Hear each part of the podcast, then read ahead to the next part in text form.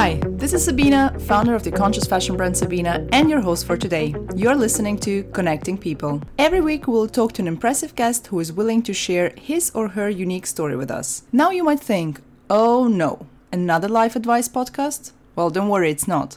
This is Connecting People, a podcast that focuses on the journey rather than the goal, celebrating thought provoking people and anyone who strives to make a change. Don't expect advice or a guide to a better life. Our journeys are all different in their own and special way. We want to show that every story is unique and there is no right or wrong when it comes to choosing your path. Our goal is to create a space for people to tell their personal stories, inspire, and of course empower others to think outside the box. Let's get started.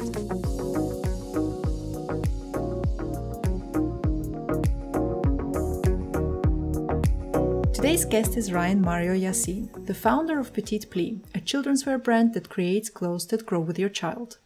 Having studied at the Imperial College London as well as the Royal College of Art, Ryan's aim was to combine his passion for engineering, photography, and art in order to create a product that will reduce waste and rethink kids' wear. Since graduating in 2017, he has evolved Petit Pli's designs from a proof of concept to a patent pending commercially available design. I spoke to Ryan about combining a set of skills in order to change a whole industry, about the importance of a support system when starting a business, and what it means to be authentic in today's world. Let's get started. Hi, Ryan. How are you today? Hey, Sabinna. I'm good. Thank you. How are you? I'm also good. Thank you very much. Well, thanks so much for your time. I can't wait uh, to hear your story. I know some parts of it, but very excited for the details behind the details.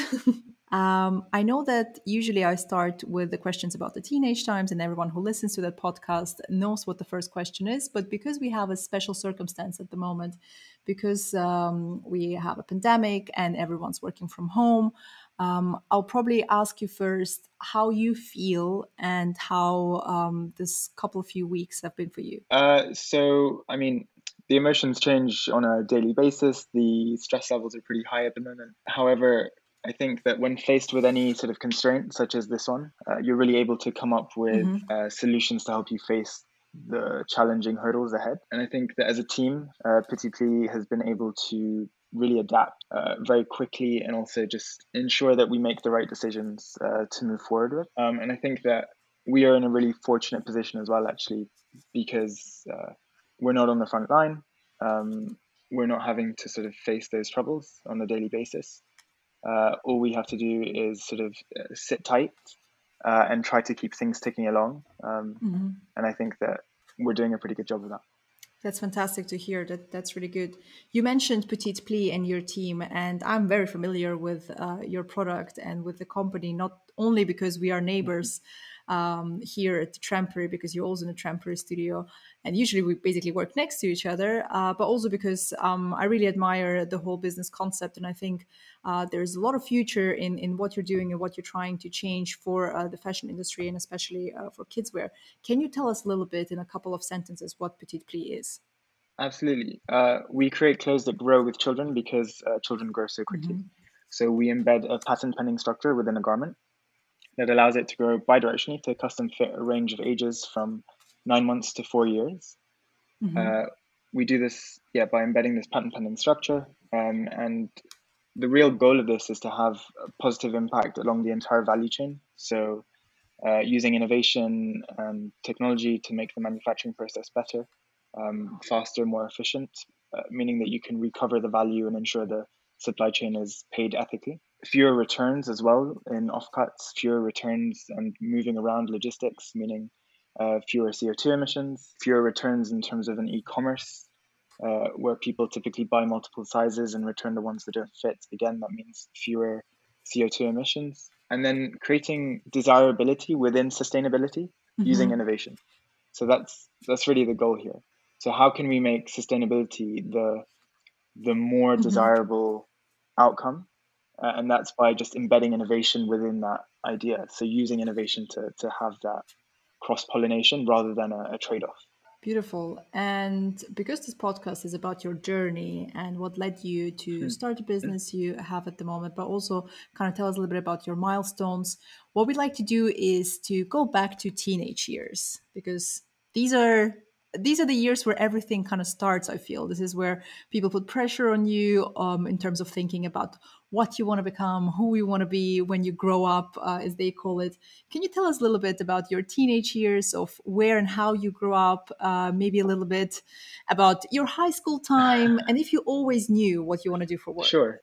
so no, I never, I never always knew what I wanted to do for work. I, I think my mind has always been uh, all over mm-hmm. the place and always changing. So I think I've wanted to do every type of job under the moon, and yeah, I mean, I before going to university, I was obsessed with airplanes. Uh, we had these uh, sort of cadets at school, and I was obsessed with uh, gliding. So I, I, got the opportunity to to fly with the uh, Royal Air Force on oh, a wow. sort of, uh, scholarship. Yeah. Mm-hmm. So I got really into aeronautics as well as Formula One, um, aerodynamics, and understanding how you could sort of manipulate uh, the properties of air to make these things that weigh tons stay in the sky or to make cars push down into the ground so that they can turn around a corner at um, extremely high mm-hmm. speeds. So I loved I loved that. I, I love problem solving, uh, which is a huge element of sort of physics and math. Uh, I, I also loved art. Mm-hmm. So I did a lot of sort of animation and art and photography. Uh, and it was really my creative outlet uh, to be able to solve problems which maybe weren't as defined um, as they were in physics and maths. Uh, soon after, I went to Imperial College uh, to mm-hmm. study aeronautical engineering um, and specialized uh, in deployable structures for nanosatellites. It involved a lot of research into origami and folding up as much material into a two millimeter gap and deploying that out in space. Mm-hmm. Uh, I loved I loved engineering so much, and I still do. And I'd always mm-hmm. uh, do photography as well on the side. So I, while at university, uh, be a freelance photographer, going to just different events and photographing them. Uh, and this was really my creative, yeah, this was my creative outlet. Uh, so I really felt, you know, when That's I went from cool. school to university, uh, suddenly the I had the math and physics still ticking along, uh, but I didn't have the art continuing. So I had to have that creative outlet. Um, and then, I mean, as I came up to the end of the masters um, in aeronautics, I actually said, mm-hmm. uh, I want to pivot. You know, I don't want to do just pure engineering. Uh, I want to continue solving problems, but I have to do it in a way that uh, takes more creativity into it, maybe more ownership into it. So then I went to the Royal College of Arts uh, and did design engineering uh, again with Imperial College, um, where it was really all about problem solving, but in a totally different domain. So I could use all of the skills that I had acquired, but just in such a vastly different way. And so when I was at the RCA, uh, the more and more I looked into the world of fashion, the more it intrigued me the way you could sort of understand people's sort of mm-hmm. psychological mm-hmm. reactions to fashion. So, how you could give people confidence on an individual scale through what they wore, or how you could even, you know, control uh, a group of people um, by giving them a uniform and, and, and creating physical, uh, psychological bonds in that sense. Mm-hmm. Um, so that really, really, really intrigued me and, and made me look at fashion in a totally different way. Uh, at the same time, I, I wanted, I was intrigued by textiles and, and how you could manipulate the mechanical properties of textiles. Mm-hmm. Uh, and the more I looked into that, the, the more fascinated I became, and, and the more I realized that this was really an industry that I wanted to enter. And yeah, I mean, it's it's a fascinating industry. It's so it's so cool. Um, it touches everyone. Uh, clothes are the most intimate products that we own, uh, and everyone in the world uh, wears clothes. Uh, so it's just something that is so yeah tangible. I think. I love it. I love how you talk about the fashion industry because there are so many, so many, and so many different opinions. And as someone who also works in the same industry, I agree with you. It's it's a fascinating and and also dive, kind of like you know, yeah. um, the it seems like it's it's the possibilities the possibilities are endless in this industry, but at the same time, there are also so many problems to the current structure of it. So it's always nice to hear someone who has kind of a fresh take on how this industry could be and the positive aspects of it as well. So that's nice. So you you talked us uh, through your teenage years and and kind of like what you've done for university. How was the support from the people surrounding you? Did you feel like growing up when you um, expressed your passion or showed what you're really interested in? Was there um, a support from the adults in your life, from your teachers or your parents, or do you feel like they maybe had an idea um, in their mind of what they expect you to do? So, were there any expectations? Difficult to comment. I mean, I, I believe that the support I received was actually incredible. Uh, my parents, I'm very grateful for the support that they've given me over the years, even though uh, they know that I'm always, you know, thinking of something new, a new project, and new this, uh, and they're like, oh, not another one. Um, so, I mean, I'm grateful for all the people that I have around me in my life, and, and they have 100% been uh, instrumental in my path. So, I mean, that's from the adults in my life when I was younger, but also to the colleagues uh, or co students in engineering and, and at the Royal College of Art. Like everyone had this level of maturity and uh, understanding and open mindedness. Um, and of course, you're confronted with questions as you grow up, mm-hmm. but you know, p- part of the the path of growing up is is building a confidence in what you feel is is right for you. Um, and so, all of those questions are not are not negative things. They're, they're things that help you form your opinion and help you form your understanding of the path that you choose to take. And I think, especially actually when I was going from you know engineering mm-hmm. to design, that was a huge pivot. And that's very true. I, I, I tend to look at things in a very uh, analytical approach. And and I mean, I was looking at okay, so my average salary is statistically uh, going to drop by a huge amount uh, if I leave pure engineering and go into design and, and there were all of these sort of uncertainties and risks associated with it and yeah. i think that was a huge fear for me uh, internally um, to you know do, do i in a way that the question that i was asking myself at the time was do i throw all of mm-hmm. this hard work that i've put into aeronautical engineering and, and take a punt at this sort of other field uh, or not and what what what what happened? So do you think it's value or is it eh, kind of like looking for a purpose that pushed you towards that decision and uh, brought you away from the fear that you just mentioned? What was the the reason? Exactly. You can't you can't. Yeah, I think uh, so. What I quickly realized was you can't place uh, mm-hmm. a value or a number on you know your fulfillment how, how fulfilled you feel how happy you feel how purposeful you mm-hmm. feel and and that that was it you know as soon as as soon as i looked at it from a slightly pivoted perspective it, it just became obvious that okay no you know I, I, think i know what's right for me and i'm gonna try and follow that path mm-hmm. uh, and see what happens and and really is that having the purpose that has you know allowed me to uh, start this business um, you know mm-hmm. when i first started going into actual wearable design, um, I started researching the fashion industry and I realized what a terrible, unethical, unsustainable industry it was. And I knew at that point that I had already known that, you know, if I was going into something new, it, it had to give me fulfillment and it had to have purpose. Uh, so I thought, okay, yeah. well, I can go into this, but you know, I have to make a promise to myself that if I go into this industry, I'm only going to go into it for the reason of trying to make it better in some way.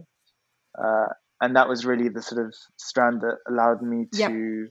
find my niche, uh, which is really a specific uh, niche indeed, um, and just bring something new to the table. You know, it allowed me to free myself mm-hmm. of the hurdles and challenges that people who had studied pure fashion were facing. You know, so you know before going into it, uh, I'd go to the fashion yeah. department. I'd talk to all the students uh, and you know friends, um, and just get their opinion on, on what it was like because I was so fascinated with the industry. I just wanted to know more about it. And it became very apparent very quickly that those people were, were super uh, disheartened by the industry that they were about to enter. Um, and, you know, that gave me some foresight into actually, okay, fine. Uh, yeah. Like I have to just bring something new to this. Yeah, you have to do something about it. Uh, and so far, do you think? I mean, it probably it's a very personal question, maybe uh, difficult to answer. Mm-hmm. Any, any regrets so far? Regrets. yeah. I, I'm not. I'm not someone who who actually regrets uh, or tries not to regret anything. Uh, I can relate to that. reason- um, yeah.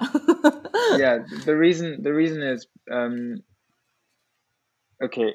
Every time I make a decision, I, I really think think it through as much as I can. Um, Mhm. at, at that moment in time, and then, you know, once I've made the decision, it's it's almost always final in my mind uh, at that point Yeah. in time. Um, Do you think you- so- you're an overthinker? Uh, I think I think a lot. I don't know if that's overthinking because I think overthinking suggests it's thinking too much, but I don't think you can think too much. Um, I love that.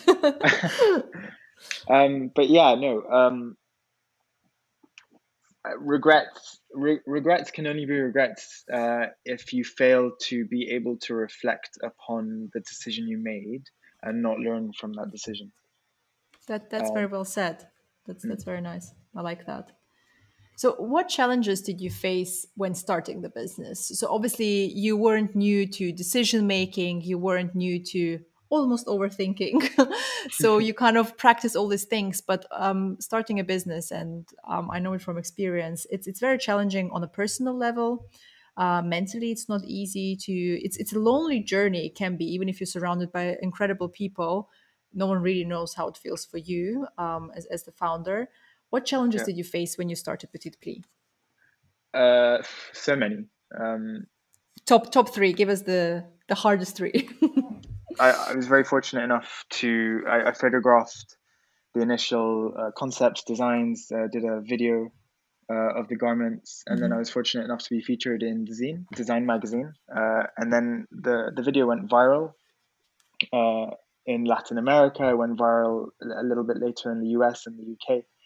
Um, but suddenly I was faced with you had just finished uh, your masters, and it was a very like you know when you when you build up and you push yourself push yourself to the limit, uh, and then you just need a rest straight after. Except straight Yeah. after this, um, everything went viral, and Mhm. uh, I had press calling me uh, every day, uh, hundreds of emails coming in, and I just needed a rest, but I, I just couldn't. I couldn't take a rest because this was such a good opportunity to to take forward. Uh, so I, you know, was being interviewed for all these press articles, um, Mhm. going on, you know, his, uh, Spanish radio. Uh, where you have like a translator speaking and uh, um, they're just asking you questions and you're just like oh, I just I didn't think about Yeah that yet. yeah, no, not even that. I I thought about it quite a lot actually. Not not because I thought about it, but because I had put the design in, in loads of parents' hands uh, ahead of ahead of graduating. So yeah. so co-design was a, a really big part of it, which allowed me to uh, put myself in the shoes of real parents and understand what I was designing for, which actually was a, a really crucial part of hmm uh, the design process and one that is so uh, key to what we do at Pli today, even. But so that was one challenge, being faced with overwhelming uh, attention uh, for for you know uh, responding to all of these uh, things, uh, and it was just a concept back then. So it was just an, an MVP, a minimum viable product, and people were emailing in to Yeah. purchase it, and I was just like, "Oh, I don't have any for you to purchase, you know, like. So then I quickly coded up a, a Oh. website and uh, just put a landing page and started collecting people's emails. Um, yeah, it was just that was one challenge. So second challenge was then uh, trying to convince uh, attorneys to take on uh, Petit Pli to help uh, protect it um, for its patents, um, and doing that with zero money, uh, and just saying like, Yeah. yeah, you can have you know this in return, like a portion of the business or whatever, if you take care of the patent process, and trying to go through those hurdles of, of pitching essentially a, a very early stage uh, concept. Um, and then it was investors and getting them to uh, give you money to form a team and uh, to you know Yeah. run your business to, to go from an MVP into a, the first production beta testing units and then from the beta testing units into a, a fully fledged business. So um, those Yeah. And, and and what's the time time frame we're talking about? So it's after you graduated. Uh, what was the time frame when all of this happened? all the press stuff was was happening just before I actually graduated. So we had our final show um, mm-hmm. where I was showing the product, um, and it was immediate. It was during that. Then the IP I actually did a couple of months prior to to uh, graduating. Uh, the reason being that you can't mm-hmm. actually uh, exhibit any work that you want to protect until you've already applied for the protection. Um, so it was just mm-hmm. literally a student uh, going in and trying to convince these people. And you know, when when you get an engineer coming in to pitch baby clothes, it's a, it's a pretty pretty weird pitch, you know. And and I think the reactions were always very different, and but yeah. they always had this strand of like, what? Who are you? What are you doing? Why? Um, and I, yeah no i can imagine there, there's like a lot of expectations of probably who should be doing kids clothes and exactly. how these people should look exactly. like and what type of background they should have and also the yeah, yeah exactly people you pitch uh, to they're sometimes not familiar with uh, the industry or the possibilities or they're not into innovation even though they say they are. So they, I, I can relate to that. It's very tricky. Yeah, yeah. totally. Um, you know and the, the most common thing is oh but you're not a parent and, and oh yeah, I yeah. Mean, like please uh, you know i understand i understand that point and it's a very good point but if you look at my case that mm-hmm. i'm presenting to you you know this has been co-created with parents and and they've been like a really important part of the process. That's very interesting. I didn't even think about it, but obviously, yeah, we do live in a time where being kind of authentic um, is very important and is an important part of that. So you always have kind of have to have a personal story and a reason why you do what you do. So I never thought about that, but I can imagine when people were, uh, or maybe still are hard on you because they want the parent perspective on that as well. Um, sorry, I brought you a little bit out of uh, the, the journey on talking about your uh, challenges.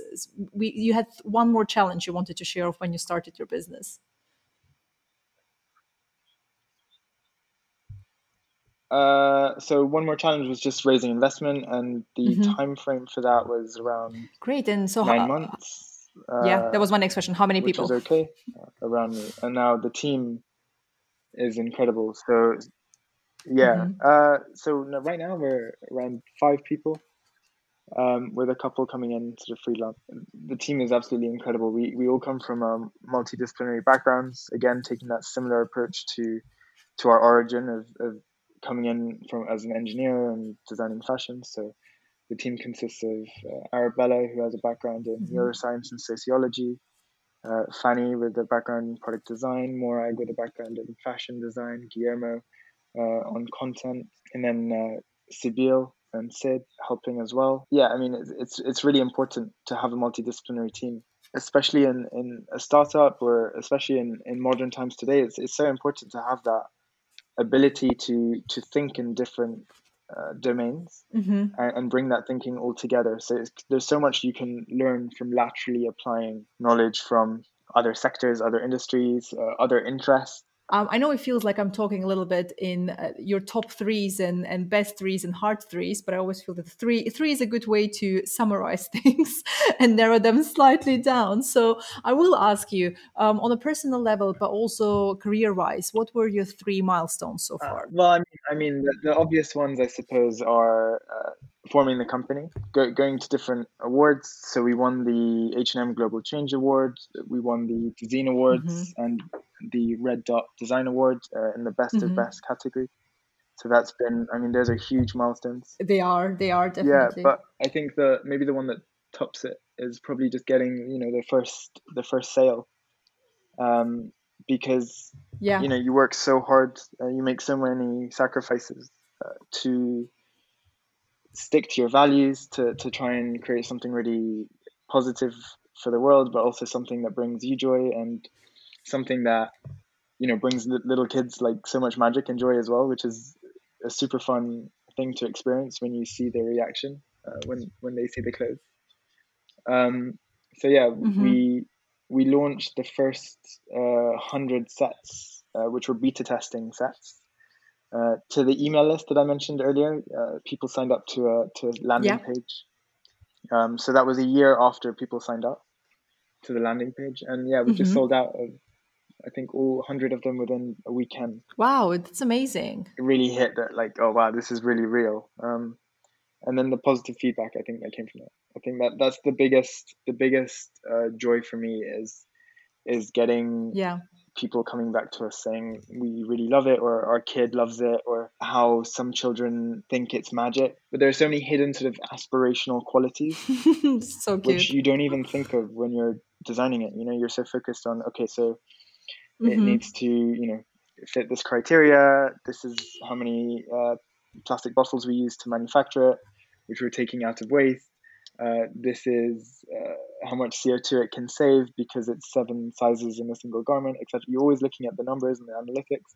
But then when you just have like a kid responding in such a magical way, uh, I think that's the number one thing. That that that is that is beautiful. This is I think this is the, the milestone of all the milestones. that is very lovely. I mean, you kind of live a little bit in the future um, I guess you would agree on that. Uh, but what do you think is the skill of the future? So, for everyone out there who is about to start a business or maybe go to university or just planning a career, what do you think is one important skill that everyone should consider? Um, well, I think it depends on, on whatever domain you want to uh, work in. And, and I think it also depends on where you want to fit into that domain. So, I think if you want mm-hmm. to found a company, for instance, I think it's really good to be uh, just generally good at uh, a wide variety of things, but maybe not an expert of one thing in particular. Uh, whereas yeah. if you want to become at the top of your game in a certain industry, then you want to specialize on one thing and really hone in those skills. I think that mm-hmm. works for that uh, respectively. So I think uh, there's no one size fits all answer to that.